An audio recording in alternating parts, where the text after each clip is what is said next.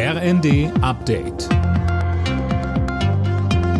Stündlich neu. Auf den Punkt informiert. Ich bin Philipp Rösler. Guten Tag. Zwei Tage vor der entscheidenden Bundesratssitzung ist der Streit ums Bürgergeld weiter festgefahren und CDU-Chef Merz hat klargestellt, dass er wenig Raum für Kompromisse sieht. Anne Brauer.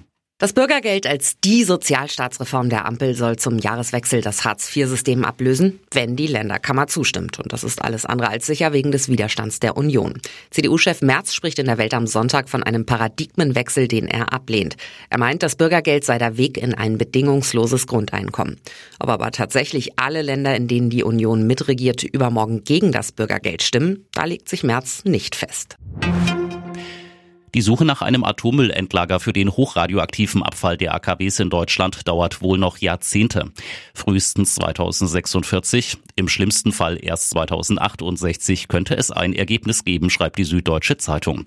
Sie beruft sich dabei auf Unterlagen der Bundesgesellschaft für Endlagerung. Eigentlich war geplant, die Suche Anfang der 30er Jahre abzuschließen. Bundeskanzler Scholz will mehr Druck auf das Regime im Iran machen. Hintergrund ist die Brutalität, mit der die Führung in Teheran auf die Massenproteste in dem Land reagiert. Am Montag will die EU weitere Sanktionen auf den Weg bringen. Scholz sagte in seinem Videopodcast. Wir wollen den Druck auf die Revolutionsgarden und die politische Führung weiter erhöhen. Wir unterstützen das Sammeln von Beweismaterial, damit die Täter zur Rechenschaft gezogen werden. Ich kann der Führung in Teheran nur sagen, was sind Sie für eine Regierung, die auf die eigenen Bürgerinnen und Bürger schießt? Wer so handelt, muss mit unserem Widerstand rechnen. Am letzten Bundesligaspieltag vor der WM-Pause wollen die Bayern heute nochmal ein Ausrufezeichen setzen. Der Spitzenreiter ist am Abend bei Schlusslicht Schalke zu Gast. Heute Nachmittag empfängt Werder Leipzig. Leverkusen spielt gegen Stuttgart, Hoffenheim gegen Wolfsburg, Augsburg trifft auf Bochum und Hertha BSC auf Köln.